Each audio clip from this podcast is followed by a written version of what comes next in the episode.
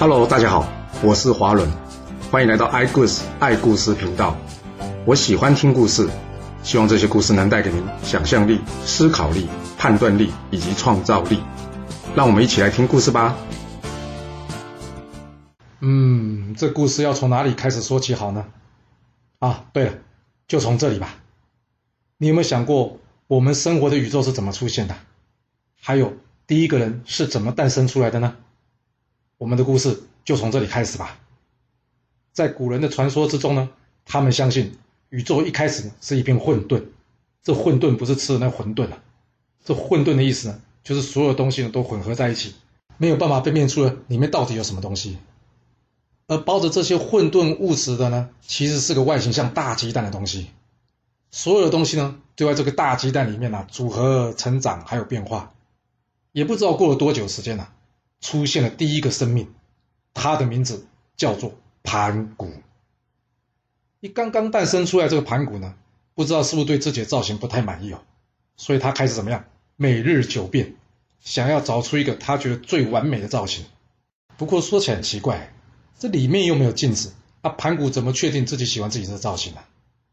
啊，先不管这个啊，你猜啊，这盘古玩这个超级变变变的活动啊，他玩了多久？你知道吗？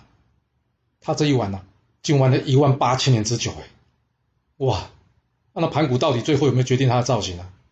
有，在长达一万八千年的变化之后呢，盘古终于找到他最满意的造型了，那就是什么？人面龙身，什么意思啊？就是他上半身是人，下半身是一条龙。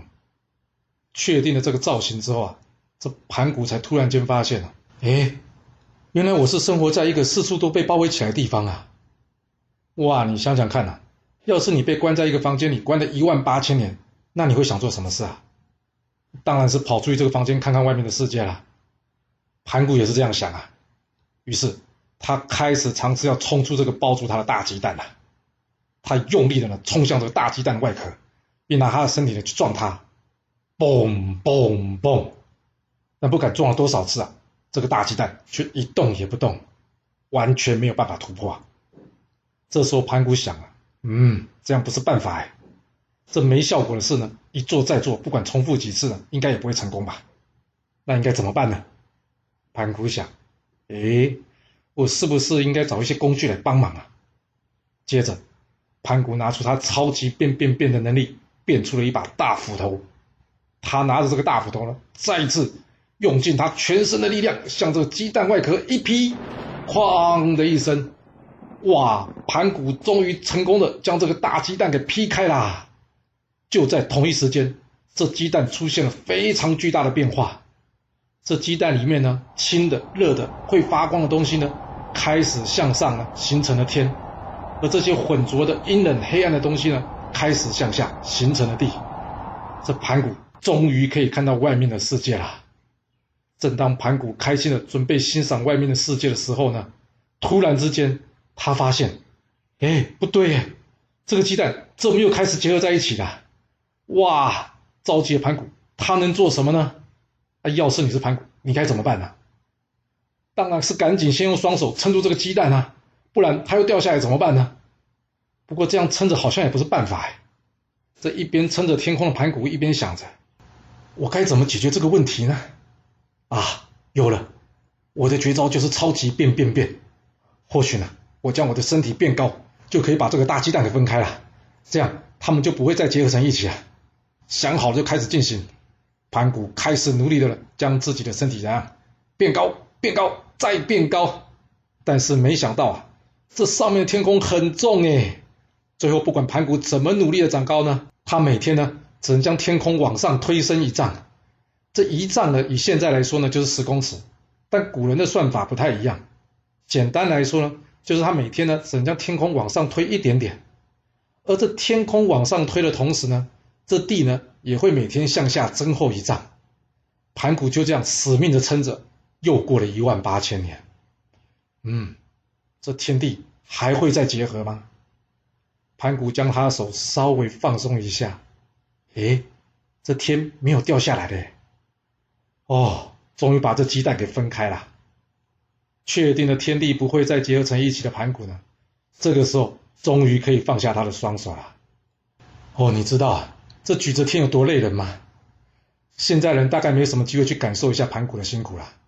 像我们小时候在学校啊，常常就有机会体验一下盘古的感受。那怎么说呢？因为一旦我们犯错啊，被老师体罚，老师会要我们举着椅子啊，到走廊上去罚站一节课。才一张椅子四十分钟，哎，就有够难受的。不过这种体验哦，还是不要有比较好。我们回来继续说这盘古啊，在经过这长时间过劳工作又没有放假休息的盘古啊，他想说哦，真是有够累的，我想要躺下来好好的休息一下。但他没想到的是啊，他这一倒啊，盘古便永远的闭上了他的双眼，再也没有醒来过了。死掉后的盘古呢，他的呼吸。变成了现在的风和云，声音呢变成了雷霆，两个眼睛呢变成了太阳跟月亮，而牙齿骨头呢则是变成了现在的金属啊、玉啊、矿物之类的，而他的血液呢，这大量的水呢，也就是现在的江河湖海啊。至于盘古的身体呢，盘古这巨大的身体啊，被后人称之为盘古大陆。其实你知道吗？人身上的水分啊，占身体重量约百分之七十，而巧合的是啊，地球上的水分呢，大约也占地球的百分之七十。所以有没有可能，我们现在所占这个陆地啊，真的就是当初所说的盘古大陆呢？盘古死后不知道过了多久啊，这天地之间终于又诞生出了一位女神，她的名字呢叫做女娲。这女娲的外形呢，跟盘古有一点像，她是人面蛇身。也就是上半身是人，下半身是蛇。一开始呢，女娲在这山川秀丽的盘古大陆上啊，每天在那边闲逛，还蛮开心的。不过时间久了，难免就觉得无聊了。你想想看呐、要是有机会啊，让你到全世界最好玩的游乐园，但是只有你一个人哦，没有别人可以陪你玩哦，你一个人可以在那边玩多久？女娲现在就是遇到这种状况了。于是女娲开始思索着：哎。我是不是可以做一些东西来陪我呢？嗯，有道理，就做些东西来陪我玩吧。决定之后呢，女娲开始了她创造生物万命的行动啊。她在正月初一，正月就是农历的一月啊，初一就是第一天了，所以正月初一呢，就是农历的一月一号。女娲在正月初一呢，制造了出第一个生命鸡。诶，这鸡竟然比人还早被创造出来耶。接着隔天呢。女娲再创造出狗，然后呢，按照一天创造一个的进度呢，接下来是猪，然后羊、牛、马，就这样辛苦工作了六天，到了第七天，女娲想要休息一下，嗯，女娲比较有概念，不像盘古一搞就搞了一万八千年都没有休息，最后还把自己搞得过劳死。这女娲来到一条河边呢，想要好好的把自己梳洗一番，梳洗对吗？就是这样，是洗个澡的意思啊。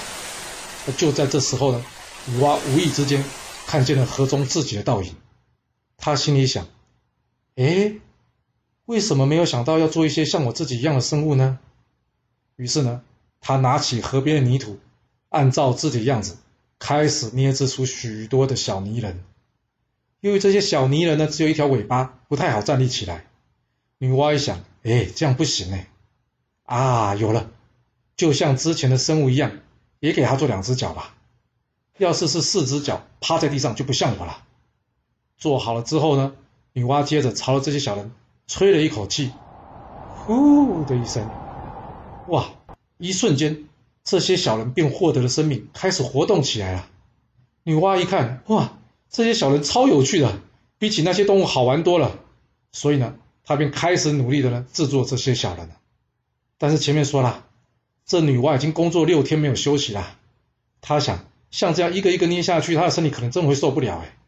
灵机一动的他呢，捡起了河边的一条树藤，然后沾起了地上泥浆，接着女娲用力的将这树藤呢给甩了一下，这地上呢马上掉出了许多一点一点的泥巴点子。这女娲呢再朝这些泥点子呢吹了一口气，呼的一声，哎，这些泥点子也都变成了小人了。就这样。一下子，盘古大陆增加了好多的生物，好热闹啊！有了经验的女娲，后来创造生物呢，也比较得心应手，动作快了许多啊。传说她一天呢可以做七十种生物啊。而地球上所有的生物呢，都是由女娲所创造的。不过，虽然女娲她有创造生物的能力，但是呢，她却没有办法改变自然的法则。什么法则？那就是这些生命呢，都会老，都会死。想到这里，女娲心里想：要是等他们都老了死了，我又要一个一个的再重新去做，那要做到什么时候啊？那换做你是女娲，你有没有什么好办法？想不到也没关系，因为连女娲大神啊，也是想了很久才有这答案呢、在经过很长时间的思考之后呢，这女娲终于想出一个好方法，那就是让这些生物呢可以自行繁衍后代，也就是生小孩啦。这样子生命就可以源源不绝啦，就好像是我们有了被动收入一样。这女娲终于可以不用再制作生产了，而这些生命呢便会自己源源不断的自动产生。女娲将生命呢分为了阴阳男女。只要有一男一女的结合呢，就可以繁衍后代，这样便开启了万物生命的循环。由于女娲是第七天才造人，所以现在大年初七被称为是人日节或者是人日。其实最有趣的是，你知道吗？在圣经中哦，人类也是由神按照神的样子啊，然后用尘土做出来后，并吹一口气所形成的。这点是不是非常巧合呢？好了。我们今天讲完了盘古开天辟地，女娲创世造人。那我们下次呢，要从三皇五帝的三皇说起。那三皇时代到底有哪些故事呢？我们要到下次才能告诉你喽。好了，今天就先说到这。若喜欢我的故事，记得动动您的手指，给我五星评价，或是追踪、订阅以及分享哦。当然，也欢迎您留言分享你对这一集的想法，或是。你也可以请我喝一杯咖啡或是饮料，让我有持续创作的动力。